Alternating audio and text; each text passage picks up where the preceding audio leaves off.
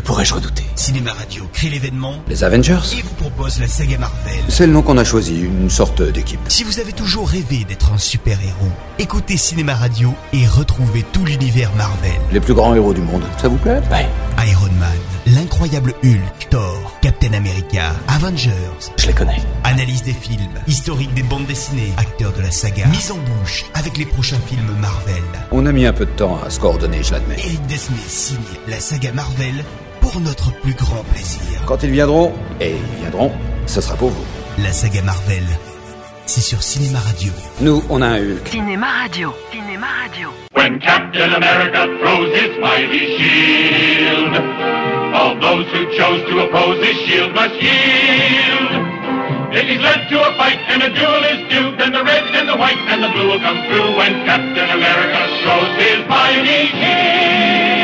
Avec cette nouvelle chronique, nous continuons à explorer la genèse des membres des Avengers exploités dans les films de l'univers Marvel. Et aujourd'hui, c'est Captain America qui passe à la casserole. Uh, so, the great Captain America finally brought to bay. La société Timely Comics édite des recueils de bandes dessinées depuis déjà un an quand elle trouve le héros capable de concurrencer Superman de DC Comics qui fait un malheur chez les lecteurs. C'est donc la sortie historique du nouveau magazine Captain America Comics le 20 décembre 1940 qui se vendra à plus d'un million d'exemplaires. C'était un formidable outil de propagande, en particulier la première couverture où Captain America étend Hitler d'un direct du droit. Ses créateurs, Jack Kirby et Joe Simon, se partagent le travail pour la conception de ces aventures, chacun dessinant et écrivant à tour de rôle tous les épisodes contenus dans ce recueil. Sans oublier l'aide d'autres scénaristes comme par exemple Otto Binder, Ed Heron, ainsi que le débutant Stan Lee. Dommage qu'on ne puisse pas faire la guerre à coups de bande dessinée. On gagnerait toujours et personne ne serait blessé. Mais les éditeurs d'un comics concurrent, The Shield, rien à voir avec l'organisation, accusent les auteurs d'avoir copié leurs personnages. Notamment pour le bouclier triangulaire du Captain, ressemblant étrangement à celui de leur héros. Bouclier qui sera donc dessiné par la suite comme un cercle, forme qu'on lui connaît encore aujourd'hui. Ils ont été les premiers à mettre en scène des super-héros sous stéroïdes. Des personnages plus grands que nature, bourrés de muscles et brûlant de s'en servir. Cependant, les deux créateurs de Captain America ne réaliseront que les dix premiers comics de la série. En effet, très déçus par l'attitude du patron de Timely Comics, Martin Goodman, de ne pas leur verser de droits d'auteur, ils quitteront la société en 1942 afin de proposer leurs services ailleurs. Quand j'ai commencé, je touchais quelque chose comme 5 dollars la page. Alors, pour gagner plus, on dessinait une grosse explosion qui prenait plusieurs panneaux. Très préoccupés par le danger que représente de plus en plus Hitler, les auteurs, tous deux d'origine juive, décident de créer un super-héros qui soit en quelque sorte leur alter ego, mais en mesure cependant d'éliminer la menace nazie. En effet, dans le premier épisode, le héros Steve Rogers est un étudiant des beaux-arts, mais également auteur de comics, afin de gagner sa vie. Jack Kirby avait un style unique, parce que lui-même était unique. C'était lui qui le mettait en scène. Quand Captain America donnait un coup de poing, c'était lui qui cognait quelqu'un qu'il détestait. Cependant, ce dernier souhaite avant tout servir son pays, ce que son physique anémié ne lui permet pas de faire selon l'armée. Mais un général semblant déceler en lui un courage jamais utilisé, décide de le désigner pour le projet Renaissance, afin d'en faire un super soldat. Et ce, grâce à un sérum conçu par le docteur Joseph Einstein, mélangé aux radiations du Vitarayon. Ça marche Ses muscles se gorgent de puissance Des millions de cellules se forment à une vitesse incroyable La suite, on la connaît grâce au film. Jones devient Captain America, mais l'assassinat du docteur en fait malheureusement l'unique spécimen de super soldat. Mais son courage et sa force seront d'une grande aide dans la lutte contre les nazis,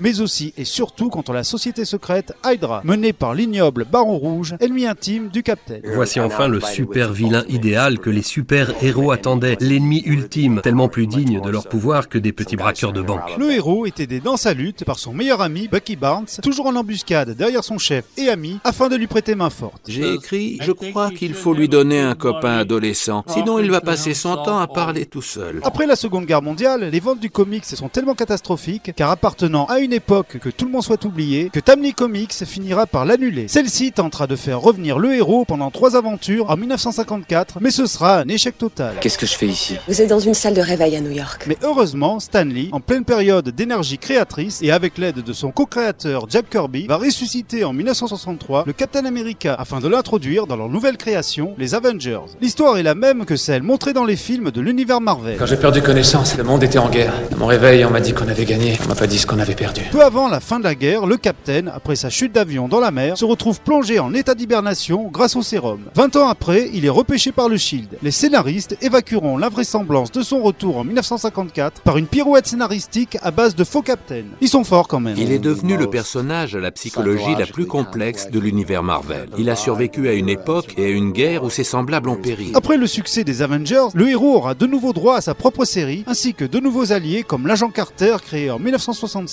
et le Faucon en 1969. Sans oublier le crâne rouge, lui aussi hiberné et réveillé en même temps que le héros. Ça a été le grand soap opéra du début des années 60 et de cette société très optimiste que l'assassinat de John Kennedy avait traumatisé. Pendant la série Civil War, Captain America entrera en résistance contre le gouvernement ainsi que certains de ses anciens compagnons comme Iron Man afin de protester contre le recensement des super-héros. Captain America realizes that after all of this, he needs to end this. He's ready to end this. And just then, the civilians jump on him yelling, Stop! Hold him down, they cry. And Cap just yells out, We're trying to help you! While another stranger just says, Help who? You're destroying our city. And that's when Cap sees the damage. He sees what they've done and how they've done nothing more than cause a worse problem than supervillains. Dans la série de Death of Captain America, située après Civil War, le héros sera assassiné par Sharon Carter, la nièce de Peggy, alors sous l'emprise du Dr Faustus, un allié du Baron Rouge. And so as the gravity of the situation begins to come into full view, we find that Sharon Carter is left with the realization that she had killed Captain America. Mais ne vous inquiétez pas, dans la série Captain America Reborn, nous apprendrons que le héros était en fait envoyé dans le passé et sous un corps différent. Pendant ce temps, sous le costume de Captain America, se trouvait en fait son ami Bucky Barnes, devenu depuis le soldat de l'hiver. À la base, une idée de Tony Stark afin de faire croire que le héros au bouclier était toujours vivant. Compliqué, non? I was there the day that Steve Rogers lost his life, and America lost her symbol of hope. But even I had no idea what really happened. But now I've discovered the truth.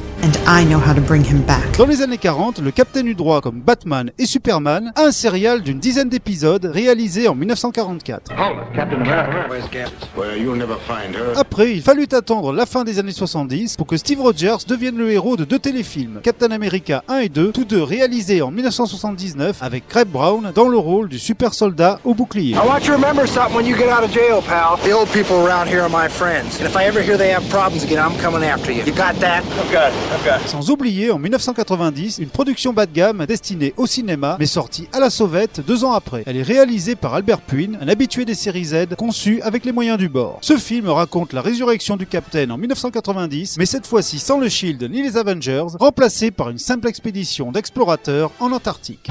The rest of the world, he's just codenamed Captain America. And the power to save millions. Captain America, you gotta help us. Matt Salinger as the Marvel Comics hero, Captain America. Du côté des habituelles séries animées, le héros apparaîtra dans quelques épisodes d'aventures consacrées à Spider-Man, ainsi que dans celles consacrées aux Avengers, mais sans jamais avoir sa propre série. J'aimerais parler au commandant. Le général Fury a dû quitter la base. Je suis le docteur Banner, chef du projet Super Soldat. Le projet est poursuivi On, on m'a dit que j'avais été le dernier. Voilà, je vous retrouve très bientôt pour un nouveau dossier sur la saga Marvel. Et en attendant, comme le disait Steve Rogers, Tous ceux que je connaissais, tous ceux qui ont compté pour moi, ils ont tous disparu. Retrouvez cette chronique en vidéo en rejoignant sur YouTube la page Cinéma Radio.